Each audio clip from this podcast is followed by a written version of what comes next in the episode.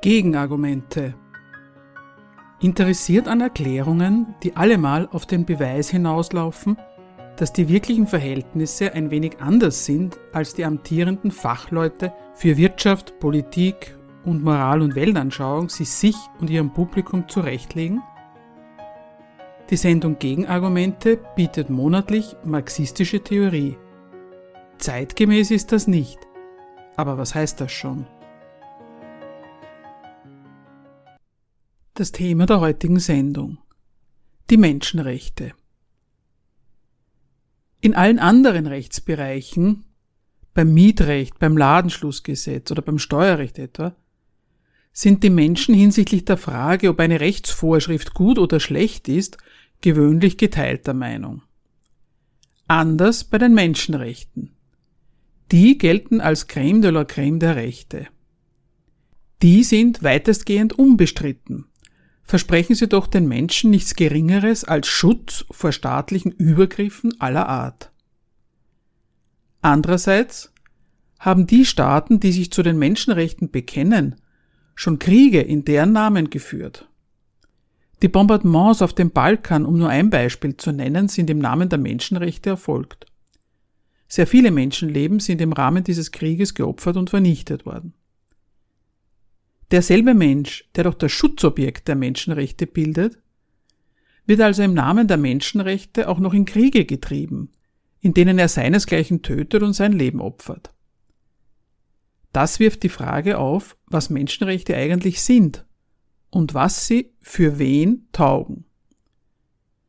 Das wollen wir in der heutigen Sendung tun, indem wir uns mit dem Gehalt und der Leistung der Menschenrechtsidee beschäftigen und im Anschluss daran an ausgewählten Menschenrechten darlegen, worin sie bestehen und wie sie sich im Innern der Staaten darbieten. Zum Gehalt und der Leistung der Menschenrechtsidee. Menschenrechte haben einen unbestreitbar guten Klang, weil bereits der Name Menschenrecht verheißt, dass es sich um etwas Unumstößliches handelt, um ein Recht, das den Menschen im Unterschied zu den Tieren und den Pflanzen von Natur aus zukommt. An diesem Recht kommt keiner vorbei. Das Menschenrecht unterscheidet sich damit ganz grundsätzlich von den Rechten, mit denen man ansonsten im täglichen Leben zu tun hat. Diese Rechte, etwa das Mietrecht, das Arbeitsrecht, das Steuerrecht und so weiter, kennt jeder als ein staatliches Regelwerk, das den Verkehr der Menschen in gewünschte Bahnen lenkt. Ein Staat erlässt Gesetze, die den Verkehr Bürger zu Bürger und Bürger zu Staat regeln. Im Inneren des Staates sind diese Rechte etwas Absolutes. Ihre Geltung wird mit staatlichem Zwang durchgesetzt. Andererseits sind derlei Rechte zugleich etwas Relatives.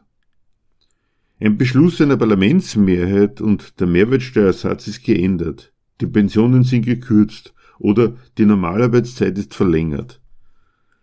Das Recht ist also durch Gewalt gesetzt und wird den Bürgern zur Vorschrift gemacht, an der sie sich zu orientieren haben, die für sie Geltung hat, und zwar durch Gewalt, die für die Gültigkeit sorgt. An diesem Recht gemessen ist die Verheißung der Menschenrechte von grundsätzlich anderer Art. Laut herrschender Vorstellung kommt das Menschenrecht den Menschen nicht durch staatliche Vorgabe zu, sondern qua ihrer Natur als solches den Menschen von Natur aus zukommendes Recht gilt es als dem Staat vorausgesetzt. Es handelt sich um ein Recht nicht durch, sondern gegen den Staat. Im Unterschied zu den sonstigen Gesetzen verpflichtet es nicht die Bürger zu Wohlverhalten, sondern den Staat, er ist es, der zu Zurückhaltung und Mäßigung aufgefordert ist. Inwiefern soll denn das Geltung besitzen, dass ein Staat durch ein ihm vorausgesetztes Recht zur Mäßigung angehalten wird? Der Staat selber unterliegt doch gerade keiner höheren Gewalt, keiner Gewalt, die über ihm steht. Er selbst ist die höchste Gewalt, nennt und versteht sich als Gewaltmonopol. Wenn das aber so ist, dass der Staat selbst gar keiner höheren Gewalt unterliegt, die ihn zu Wohlverhalten verpflichten könnte, das ist, dann ist in Wirklichkeit das ganze Menschenrecht so etwas wie eine Selbstverpflichtung des Staates. Er ist nicht durch eine höhere Gewalt über ihn gebunden, er selbst bindet sich an den Respekt vor dem Menschenrecht. Das ist zunächst einmal seltsam, denn die Menschenrechte verheißen ja, dass den Menschen die gröbsten staatlichen Schikanen erspart bleiben. Und jetzt zeigt sich, dass derjenige, der das garantiert, zugleich der einzig denkbare Täter ist. Der, der dafür sorgt, dass den Menschen das Gröbste erspart bleibt, der Staat, ist zugleich der einzige, der hier als denkbarer Täter in Frage kommt. Wenn also Staaten sich zu den Menschenrechten bekennen und sagen, hier respektiere ich ein mir vorausgesetztes Recht, handelt es sich in Wahrheit um eine Selbstverpflichtung dieser Gewalt, die in Wirklichkeit nichts verboten bekommt, sondern Verzicht tut, und zwar auf die Sorte Gewalt, die sie selbst für unnötig und unzweckmäßig hält.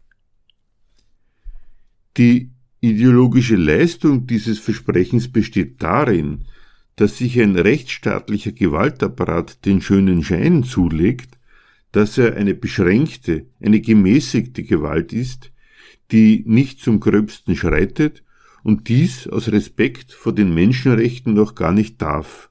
Als das präsentiert sich der Rechtsstaat. Die Menschen können dem etwas abgewinnen. Was ist eigentlich der Reiz dieser Überlegung? Ein Staat, der das Menschenrecht achtet, der verschont uns vor Tortur und Grobheit. Diese positive Meinung von dieser Selbstverpflichtung des Staates lebt von einem Vergleich. Verglichen wird damit, was eine höchste Gewalt nicht noch alles mit ihnen machen könnte, wenn sie denn wollte. Dass dieser Staat nicht zu den Mitteln einer Diktatur oder des Mittelalters greift, zu denen er als diese höchste Gewalt greifen könnte, wird ihm als Mäßigung zugute gehalten. Alles, was der Staat hier und heute ist und macht, verschwindet mit diesem Gedankenbild hinter dem, was er nicht ist. Diktatur ist er nicht.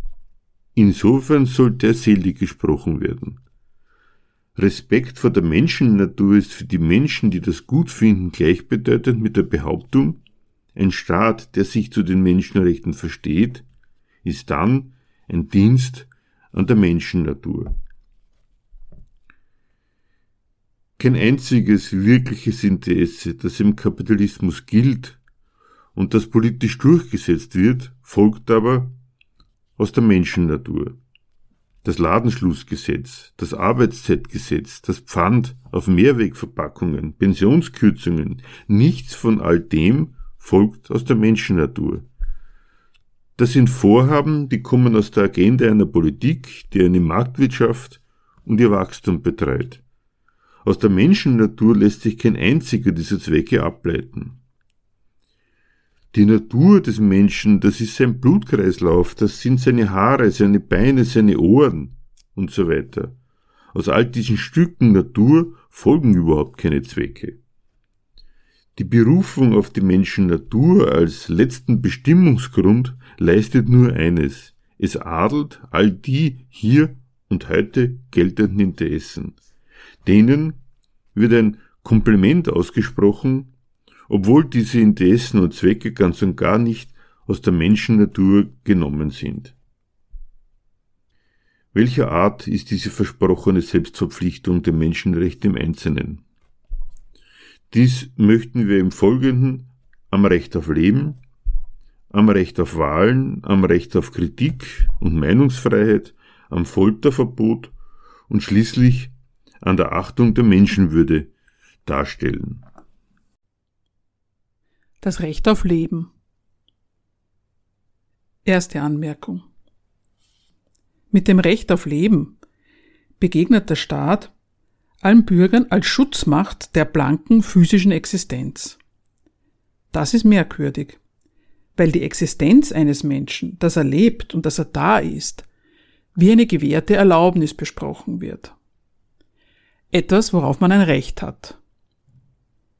Das ist seltsam, weil dieses Leben doch biologisch ganz und gar ohne Zutun des Staates entstanden ist. Das machen schon die Liebenden, die den Nachwuchs zeugen. Tatsächlich bringt da der Staat keine Leistung, die man ihm gutschreiben könnte. Aber genauso begegnet er einem, dass die bloße physische Existenz ihm gegenüber insofern zu Dank verpflichtet, insofern diese Existenz mit dem von ihm gewährten Schutz steht und fällt. Zweite Anmerkung. Dieses Recht auf Leben ist überhaupt nicht dasselbe wie ein Versprechen auf ein gutes Leben. 15 Prozent der österreichischen Arbeitnehmer leben von einem Niedriglohn, kann man nachlesen. 324.000 Kinder und Jugendliche waren in Österreich laut Volkshilfe im Jahr 2017 akut armutsgefährdet. Selbst extreme Schicksale wie Obdachlose gibt es zuhauf. Offensichtlich ist das Recht auf Leben nicht dasselbe wie die Garantie eines guten Lebens. Dritte Anmerkung. Nicht nur das.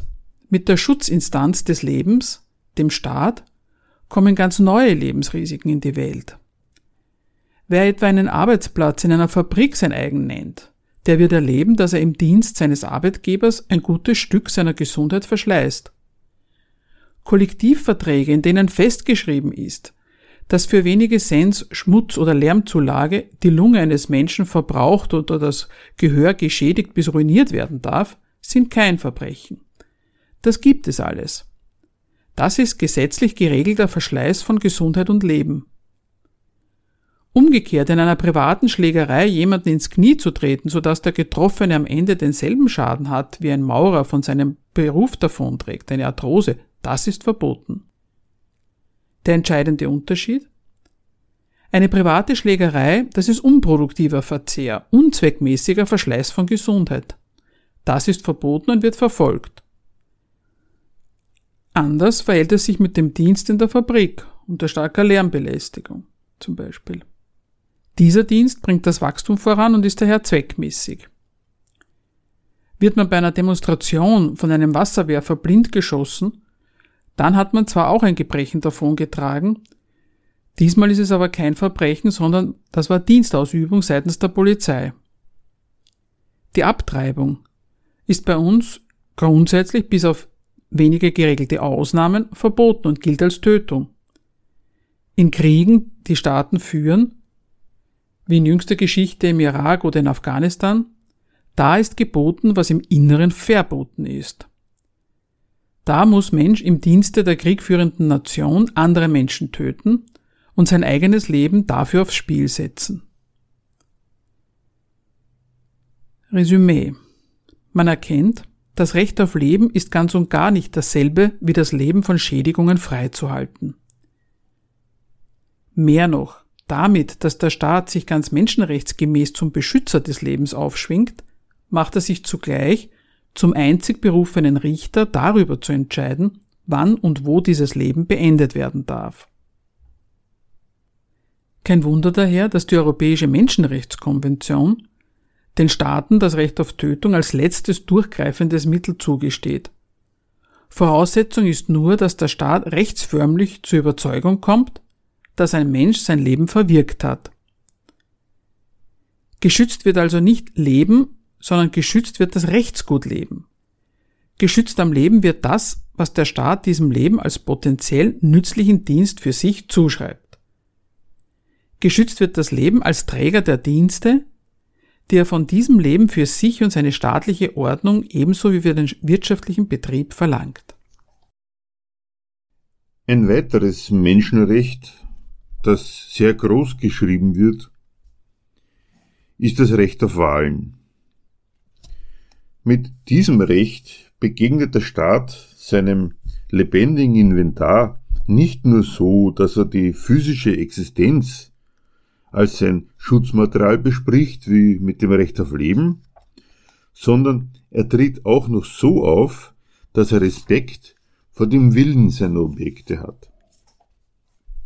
In Wahlen können die Bürger ihren Willen kundtun und über das Personal der Macht mitentscheiden.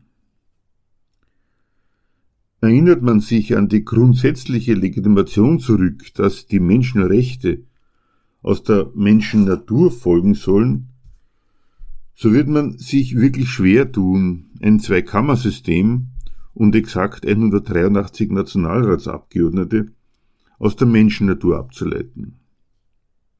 Anhänger der Menschenrechte haben damit kein Problem.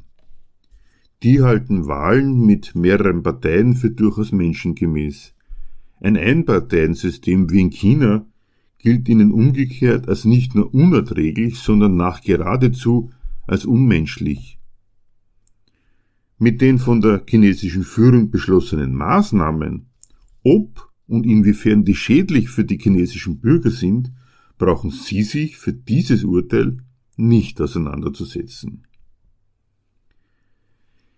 Gegen die gute Meinung über Wahlen sei eingewandt, wenn man es mit einer Partei zu tun hat, die mit der Art, wie sie das gesellschaftliche und das Arbeitsleben organisiert, den Menschen nichts Gutes tut, sondern sie schädigt, dann wäre der vernünftige Schluss durch eine solche Partei muss man durch etwas Besseres ersetzen, aber nicht durch andere Parteien ergänzen. Genau dieser Auffassung sind aber die Anhänger des Menschenrechts auf Wahlen. Es brauche immer mehrere Parteien zum Wählen, weil die Menschen ja ihrer Natur nach von unterschiedlichen Interessen beseelt und geprägt sind, so dass eine Auswahl geboten werden muss, damit sich jeder im Wahlakt seinem Interesse gemäß entscheiden kann, so dass jedes Interesse auch zum Zug kommt. Diese Vorstellung, mit der man sich einleuchten lassen soll, Wahlen seien etwas Menschengemäßes, die krankt zunächst einmal daran, dass die wirkliche Wahl, die hierzulande durchgeführt wird, gar nicht so funktioniert, dass Interessen zur Wahl stünden. In der wirklichen Wahl, die in einem Rechtsstaat durchgeführt wird, da stehen nicht Interessen zur Wahl, sondern Personen bzw. Parteien. Jeder weiß, Wer ein bestimmtes Interesse auf seinen Wahlzettel schreibt, an das sich der gewählte Abgeordnete zu halten hätte, der macht damit seine Stimme ungültig. Man erkennt, dass die Argumente für das Recht auf Wahlen die tatsächlich stattfindende Wahl idealisieren.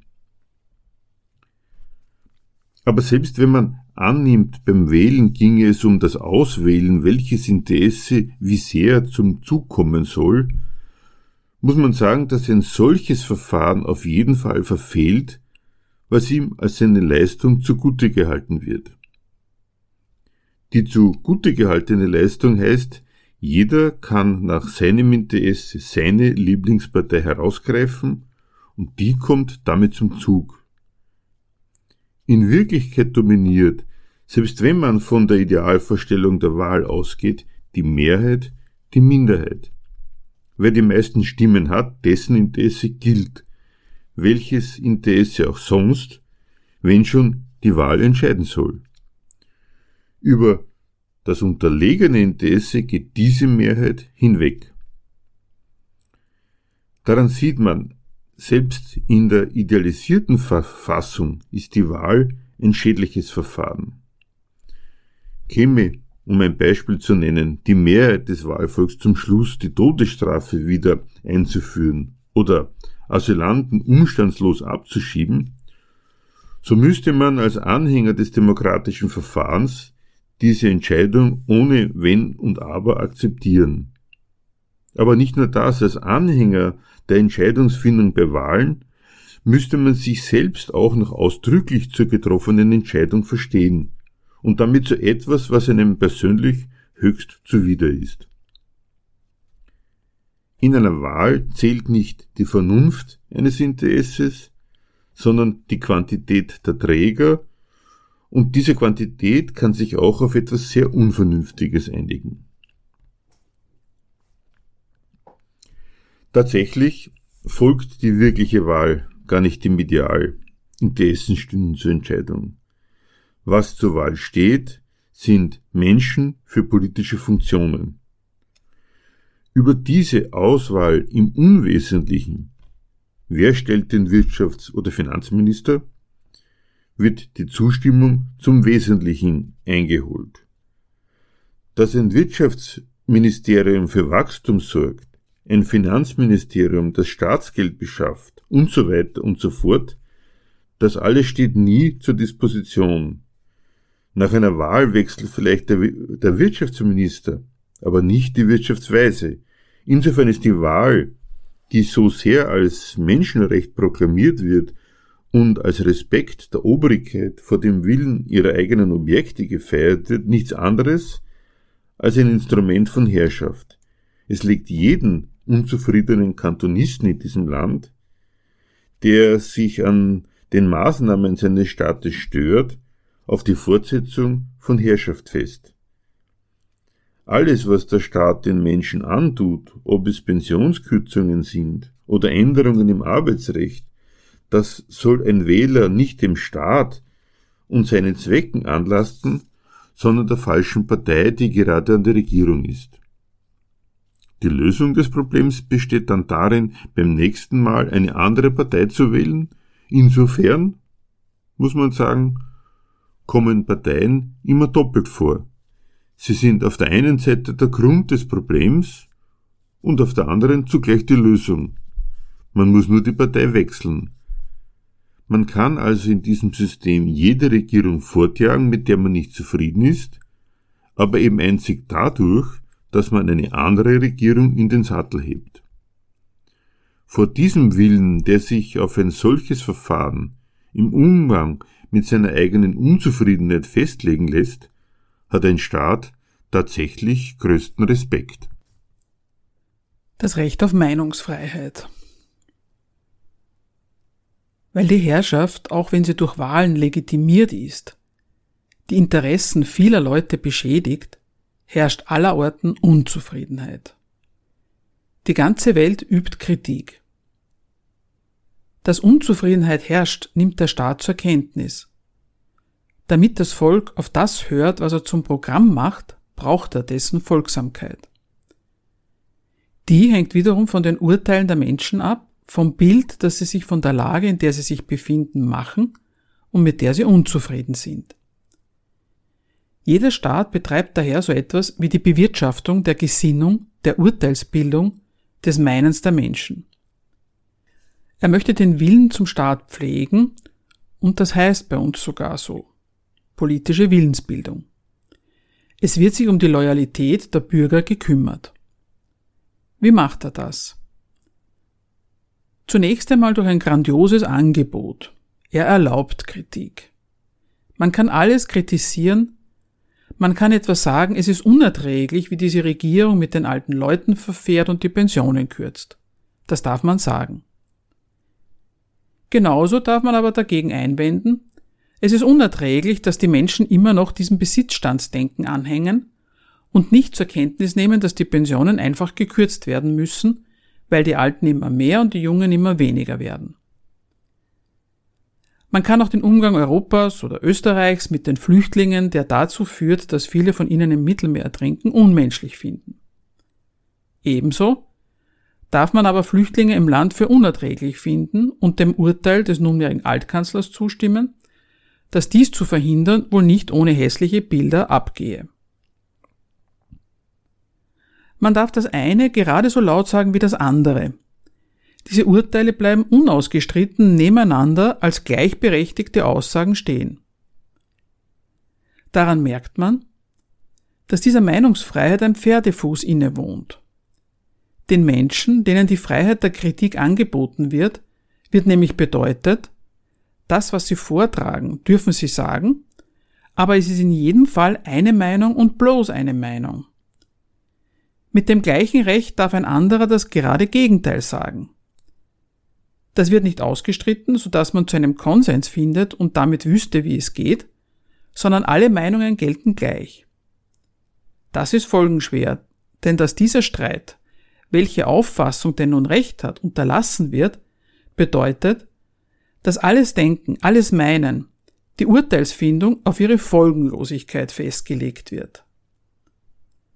Wenn man nicht entscheiden kann, welches Urteil denn nun stimmt und es auch gar nicht bezweckt ist, diesen Streit zu führen und zu einem Ergebnis zu kommen, kann keiner der vielen Meinungsträger von sich behaupten, er weiß jetzt, was richtig ist und wo es lang geht.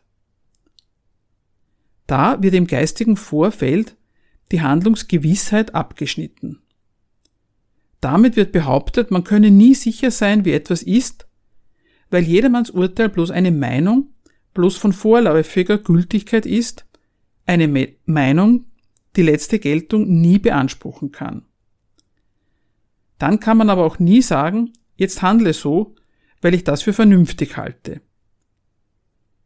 Den Menschen wird also mit der Garantie der Meinungsfreiheit im geistigen Vorfeld die Handlungskompetenz weggenommen. Wenn alle divergierenden Meinungen gleichermaßen anerkannt sind, dann gilt keine. Dann gilt eben das, was von oben erlaubt oder verboten ist. Zuständig für das Entscheiden ist der Staat.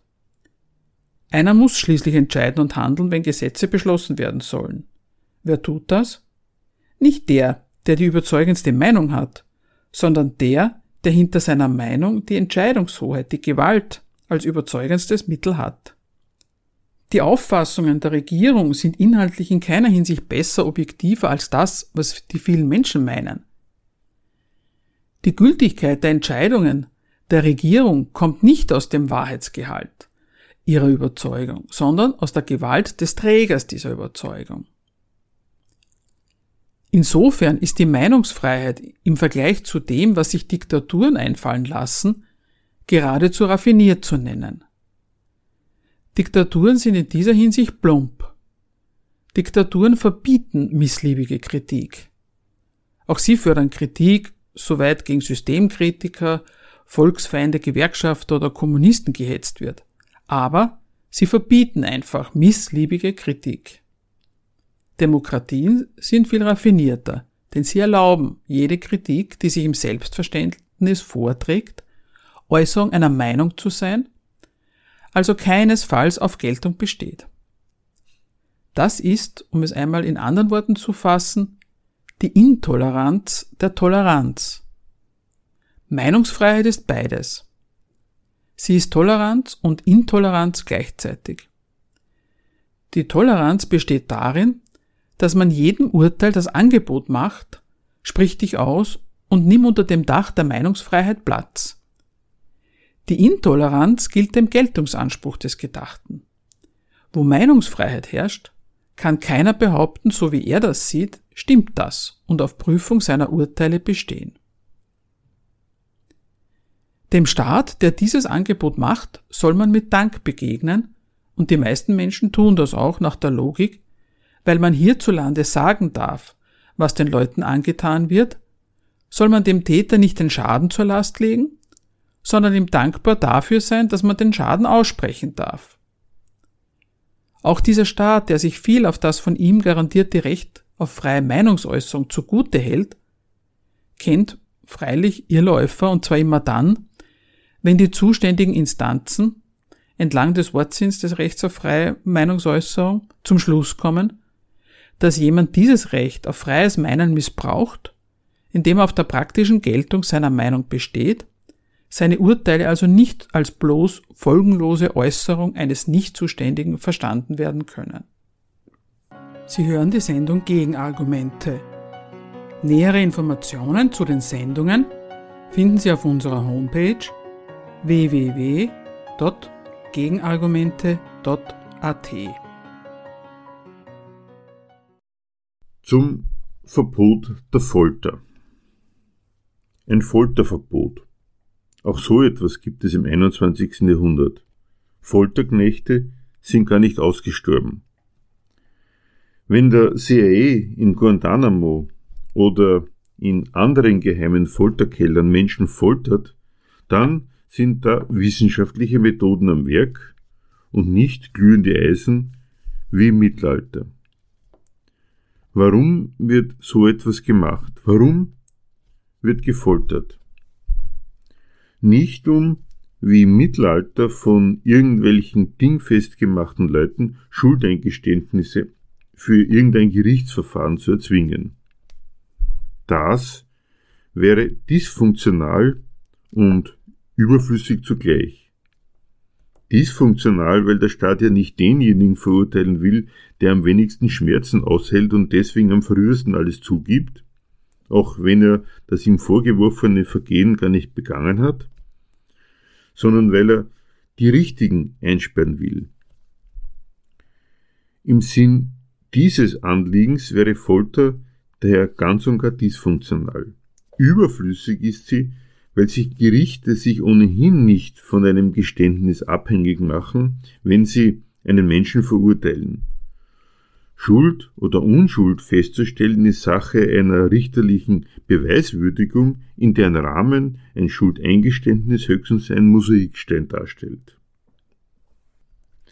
Dennoch wird gefoltert, und zwar immer dann, wenn Staaten Informationen etwa aus Terroristen wie in Guantanamo oder wie im deutschen Entführungsfall Jakob von Metzler den Ort herauspressen wollen, an dem der Täter das Entführungsopfer festhielt. Dann greifen Staaten bzw. Staatsorgane zu Foltermethoden. Dennoch ist und bleibt dies nicht legal. Es gilt ein Folterverbot und dieses respektieren ironischerweise Staaten selbst dann, wenn sie foltern. Amerika etwa legt großen Wert darauf, dass das Foltern in rechtsfreien Räumen stattfindet. Guantanamo ist so ein Ort. Oder sie betreiben Outsourcing, so heißen sie folternde Leute in irgendwelchen dunklen Keldern, in Schurkenstaaten, die sie bekämpfen. Afghanistan, Irak, Syrien zum Beispiel. Oder in Geheimgefängnissen in befreundeten Staaten, wie zum Beispiel in Polen.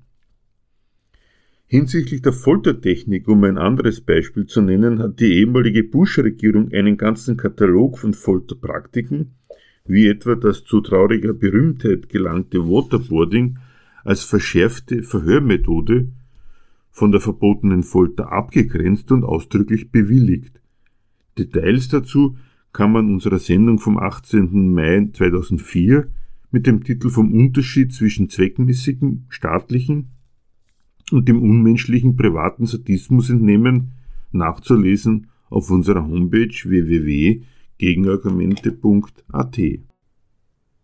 Das Recht auf Achtung der Menschenwürde.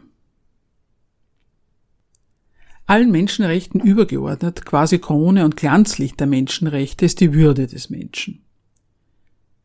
Mit deren Schutz beginnt sowohl die UN-Menschenrechtsdeklaration als auch die Grundrechtecharta der Europäischen Union. Die Würde des Menschen ist unantastbar, sie ist zu achten und zu schützen, heißt es dort im Artikel 1. Der Schutz der Menschenwürde ist ein eigenes Recht und ein eigener Titel dafür, dass der Staat die Anerkennung des Willens über alle Maßen schätzt. So sehr, dass er diesen Willen zu einem Schutzobjekt erklärt, das Folter und Schikane nicht verträgt. Die Menschenwürde, heißt es, ist unantastbar. Was ist das eigentlich, was da unantastbar ist? Viel leichter als zu sagen, was geschützt wird, wenn die Menschenwürde Schutzobjekt ist, ist es zu sagen, was dieser Schutz nicht bedeutet. Offenkundig bedeutet dieser Schutz nicht, dass die Menschenwürde darin unantastbar ist, dass keinem Menschen sein Auskommen oder sein Wohnraum genommen werden darf. So etwas passiert bei uns laufend. Menschen zu entlassen und sie ihr Einkommen zu bringen, ist kein Verbrechen. Menschen aus einer Wohnung äh, zu kündigen, die sie nicht mehr bezahlen können, ist kein Verbrechen.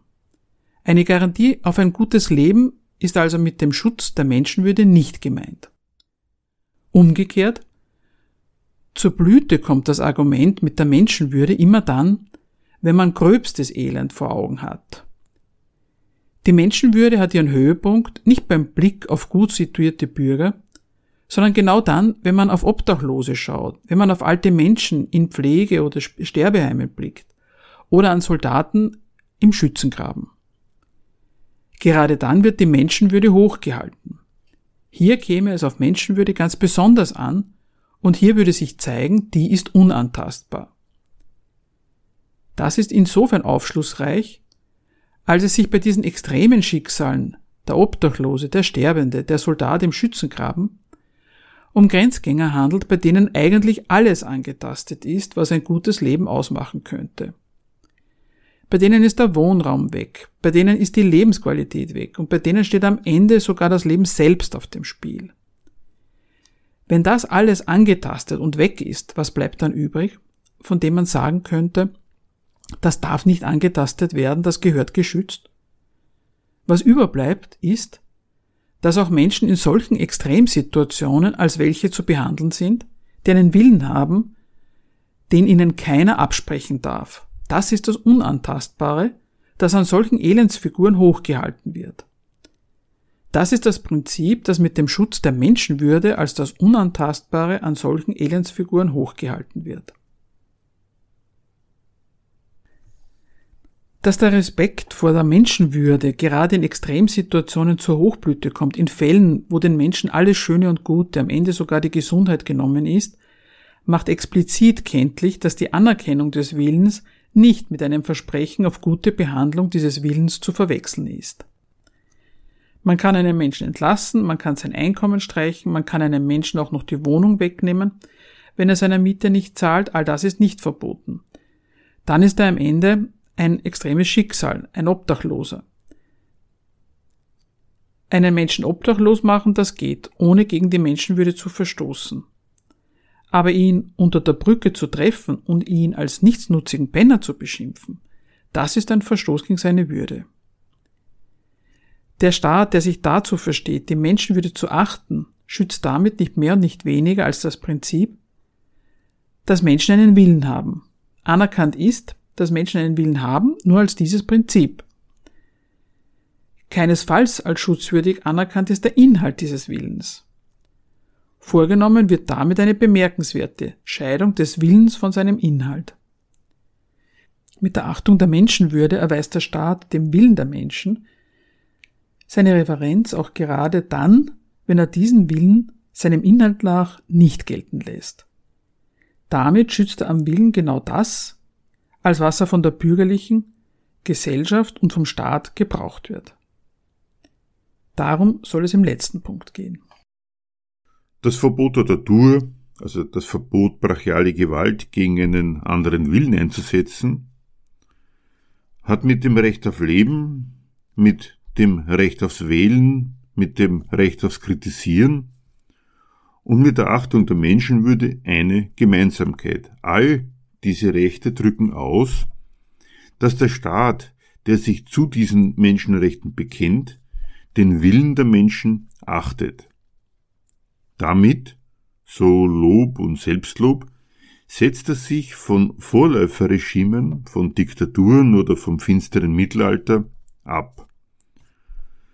Von den Verhältnissen in der Gesellschaft, am Arbeitsmarkt, im Niedriglohnsektor, den Arbeitslosen, Notstands- und Mindestsicherungsbeziehern, von den Verhältnissen also, in denen sich dieser anerkannte Wille zurechtfinden und durchschlagen muss, sieht dieses Lob ausdrücklich ab. Genau diese Verhältnisse, in denen sich Menschen umtreiben, sollen aber durch diese Anerkennung des Willens gerechtfertigt werden. Diese Rechtfertigung haben diese Verhältnisse nicht verdient. Und deswegen ein kleiner Exkurs zu der Frage, warum es dem Staat so wichtig ist zu beweisen, dass die Anerkennung des Willens und die Freiheit der Person ein hohes Schutzgut ist, das sich mit Foltern und dergleichen nicht verträgt. Die Freiheit des Willens, die den Menschen bei Grundrechtsartikeln und in Menschenrechtskatalogen zugesichert wird, ist negativ gesprochen Ausdruck davon, dass es heute in unserem modernen Rechtsstaat keine Sklaven gibt. Niemand gehört einem anderen und ist von dessen Willen abhängig gemacht. Niemand darf durch einen Firmenchef oder durch einen Politiker zur Arbeit gezwungen werden. Jeder ist darin frei, für sich zu entscheiden und für sich selbst zu sorgen. Jeder darf auf eigene Faust für sein Leben sorgen, aber, und das ist die entscheidende Kehrseite der Medaille, jeder muss das auch auf eigene Faust tun. Es gibt keine gesellschaftliche Arbeitsteilung und Planung mit dem Zweck der Versorgung der Menschen. Jeder muss unter Anerkennung des Willens aller anderen selbst sehen, wie er zurechtkommt. Das bedeutet, der Zwang, der von Personen nicht ausgehen darf, geht in dieser Gesellschaft schlicht vom Geld aus. Man muss Geld verdienen, um zu überleben. Geld zu verdienen ist in unserer Gesellschaft die elementare Voraussetzung dafür, an die benötigten Lebensmittel zu kommen. Ohne Geld keine Musik, heißt es in einem Sprichwort. Wie und ob es der Wille tatsächlich schafft, Geld zu verdienen, ist aber mit der Anerkennung, die der Wille genießt, überhaupt noch nicht gegeben. Das hängt an den Mitteln, die er hat oder eben auch nicht hat. Längs dieses Kriteriums über Eigentum zu verfügen oder eben nicht, scheiden sich die Leute in zwei große Abteilungen, in solche, die Eigentum haben, das in Gestalt von Fabriken und Geldvorschüssen in der Landschaft steht, und in die andere übergroße Mehrzahl derjenigen, die weil eigentumslos keine andere Chance haben, als sich einen Unternehmer zu suchen, der ihnen dafür, dass sie ihn bereichern, einen Lohn zahlt. Es gibt also einen Klassengegensatz zwischen Eigentümern und Eigentumslosen. Weil das ein Gegensatz ist, der diese Wirtschaft in Schwung bringt, ist die Kehrseite der Anerkennung des Willens, die staatliche Lizenz des Dürfens, die Auferlegung von Beschränkungen. Die Freiheit des einen, lernt man schon im Sozialkundeunterricht, endet an der Freiheit des anderen. Nur dass es keine Eigenschaft der konfligierenden Willen ist, sich zu beschränken. Der Gegensatz freiheitlich verfolgter Interessen von Arbeitnehmern und Unternehmern muss daher durch den Staat beschränkt werden, damit er haltbar wird. Würde einfach den Unternehmern freie Bahn gewährt, würde sich am Ende das Arbeitskräftematerial so sehr verschleißen, dass es vor die Hunde ginge. Also gibt es Beschränkungen wie einen Normalarbeitstag. Überstunden sind nicht ausgestorben, aber die muss der Unternehmer durch einen Extrazuschlag erkaufen der Staat anerkennt, dass Arbeiter von dem Lohn, den sie normalerweise bekommen, nicht wirklich leben können und deshalb auch noch kämpfen müssen, also dürfen sie eine Gewerkschaft gründen.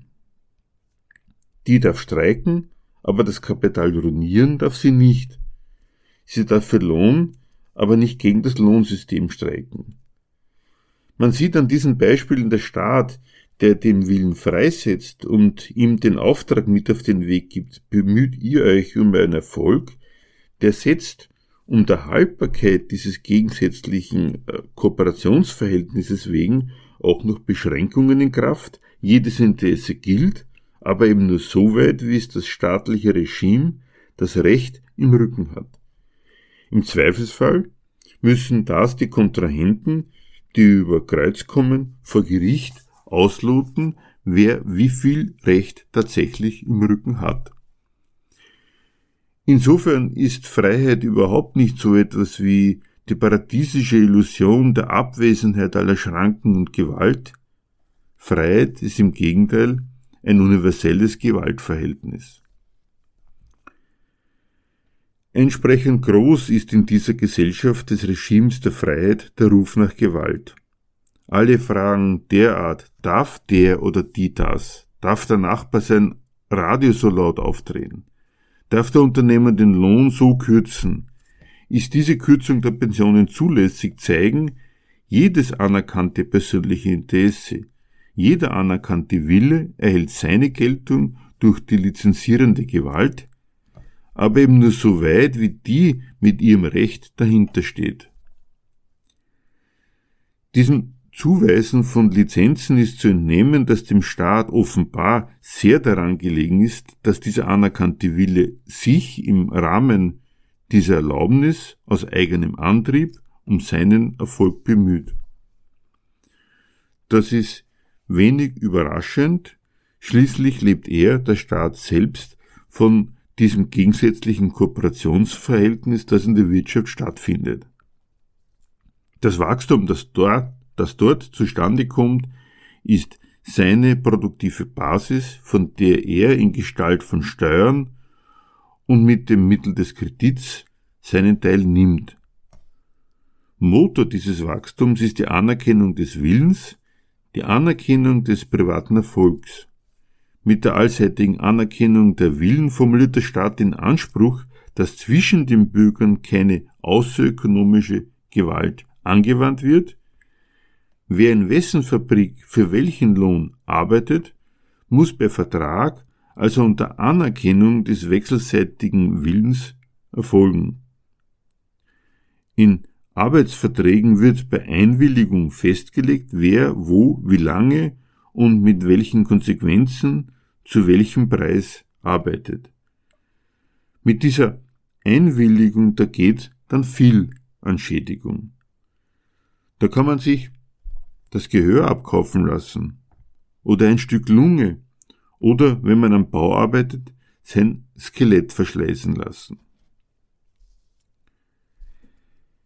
Selbst im Verhältnis von Staat der überlegenen politischen Gewalt und dem Bürger kann der Wille sich darauf verlassen, dass alles, was der Staat an Regeln setzt, nicht der Willkür folgt, sondern einem Regelkanon, einem Verfahren verpflichtet ist. Er anerkennt sogar, dass jeder Bürger ihn verklagen darf, wenn er zur Auffassung kommt, dass der Staat sich nicht an seine eigenen Vorgaben gehalten hat. Er gibt sich ein öffentliches Recht. Bei Verstößen dagegen darf ein Eigentümer zum Beispiel gegen den Bau einer Straße klagen. Gezeigt sein sollte mit diesem letzten Punkt, die Anerkennung des Willens ist für einen Staat so etwas wie der Motor einer Wirtschaftsweise, in der gegensätzliche Klassen zu einer Kooperation gebracht werden, die ein Wachstum hervorbringen soll, von dem der Staat lebt des Gegensatzes dieses Verhältnisses wegen werden Beschränkungen erlassen. Der ganze exemplarisch behandelte Menschenrechtskatalog stammt nicht, wie der Name behauptet, aus der Natur des Menschen, sondern aus dem Innenleben einer funktionierenden kapitalistischen Ordnung. Die Idee des Menschenrechts will sagen, hier wird eine Brandmauer gegen den Staat gezogen, um die Menschen vor dem Gröbsten zu schützen. Die Staatsgewalt ist den Untertanen offenbar geistig als eine Härte präsent, vor der man geschützt sein möchte. Diese Härte schlägt dort am brutalsten zu, wo die Staatsgewalt bestritten ist, vor allem in der dritten Welt. Wo Regime gegen Hungeraufstände mit ihrem Militär aufmarschieren oder wo rivalisierende Clans um die Staatsmacht kämpfen und die Mannschaften vor Ort für sich als Kanonenfutter gewinnen und sie gegeneinander aufbringen. In solchen Staaten, in denen die Staatsmacht angefochten ist, gibt es entsprechend viel Mord und Totschlag durch staatliche Institutionen und Tote bei Wahlen. Im Unterschied dazu sieht der Staat im entwickelten fertigen Kapitalismus zivil aus.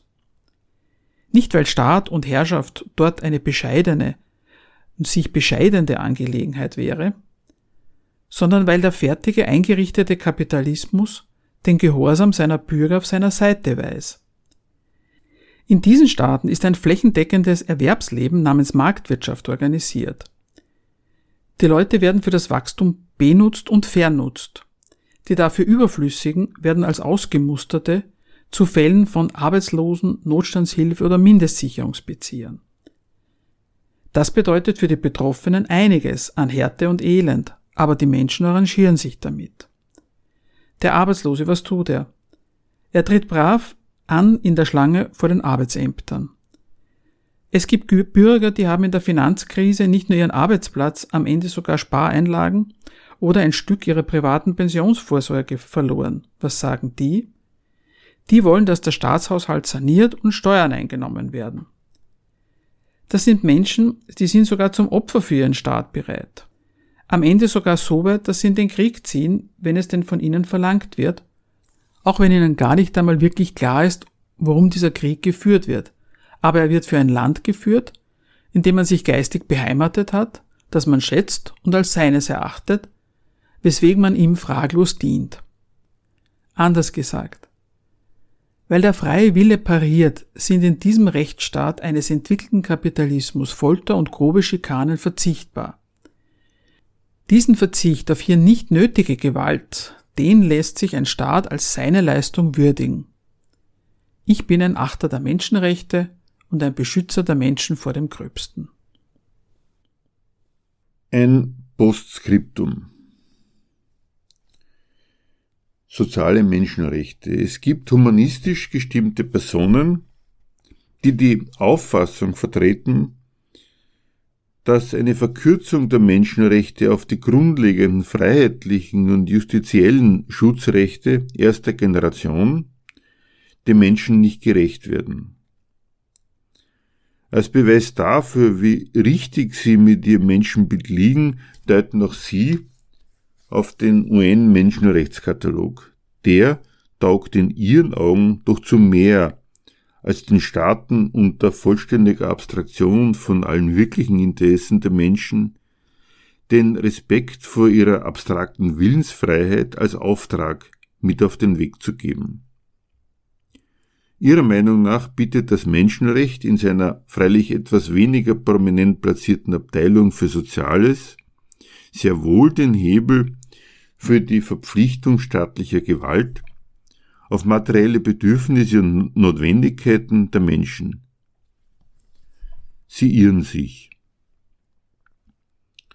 Erstens beweist der bloße Augenschein dass die offizielle internationale Anerkennung der sogenannten sozialen Menschenrechte kein bisschen daran ändert, dass die soziale Lage der Menschen ein Abfallprodukt ihrer Einbindung in kapitalistische Geldwirtschaft und ihrer systemgemäßen Betreuung durch die Staaten bleibt, die dieses System wollen.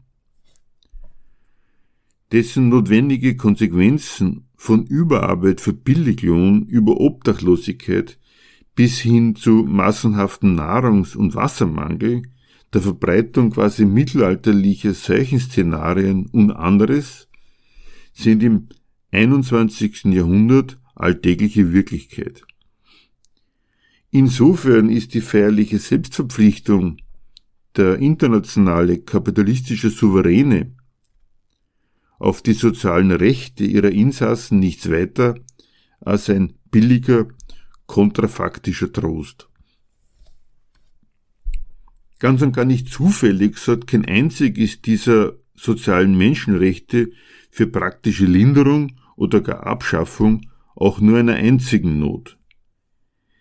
Jedes dieser Rechte stellt zweitens klar, dass für die soziale Lage zuständig einzig und allein die jeweilige staatliche Herrschaft ist, zumindest in dem negativen Sinn, dass die Betroffenen daraus keinen Grund für die Kündigung ihrer Loyalität gegenüber der Herrschaft machen dürfen. Drittens dreht sich damit die Rolle dieser Herrschaften vollständig um. Es könnte doch leicht auffallen, dass diese Forderung, die Staaten mögen die sozialen Rechte zur Geltung bringen, die ganze Macht des Staates über die Gesellschaft unterstellt und zugleich davon absieht, dass die Staaten mit genau dieser Macht die Verhältnisse, in denen selbst die elementarsten Grundbedürfnisse keine gesicherte Angelegenheit sind, doch überhaupt erst einrichten. All die schönen sozialen Menschenrechte haben die notwendigen Konsequenzen der Wirtschaftsordnung zum Gegenstand, die der Staat mit seiner monopolistischen Gewalt einrichtet, und doch soll er nicht als Urheber, sondern seine Macht als im Prinzip für alles Gute verfügbare Reparaturinstanz verstanden werden.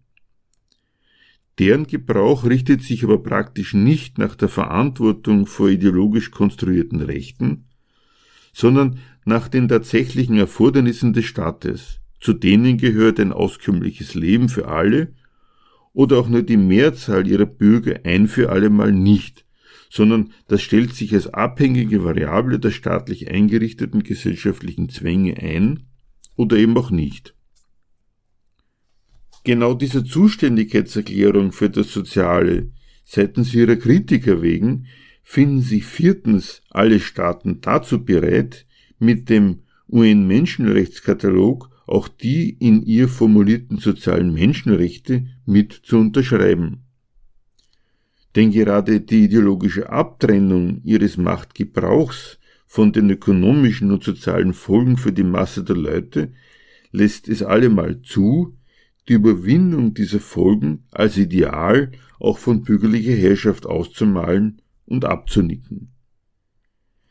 Damit steht freilich der minderwertige Status dieser Abteilung der Menschenrechte fest. Als der gutgläubige und unverbindliche Wunschzettel für die materiellen Lebensverhältnisse der Leute sind die sozialen Menschenrechte anerkannt, auf mehr, gar auf eine Garantie bestimmter sozialer Lebensverhältnisse als verbindlicher Maßstab lässt sich kein anständiger bürgerlicher Staat verpflichten.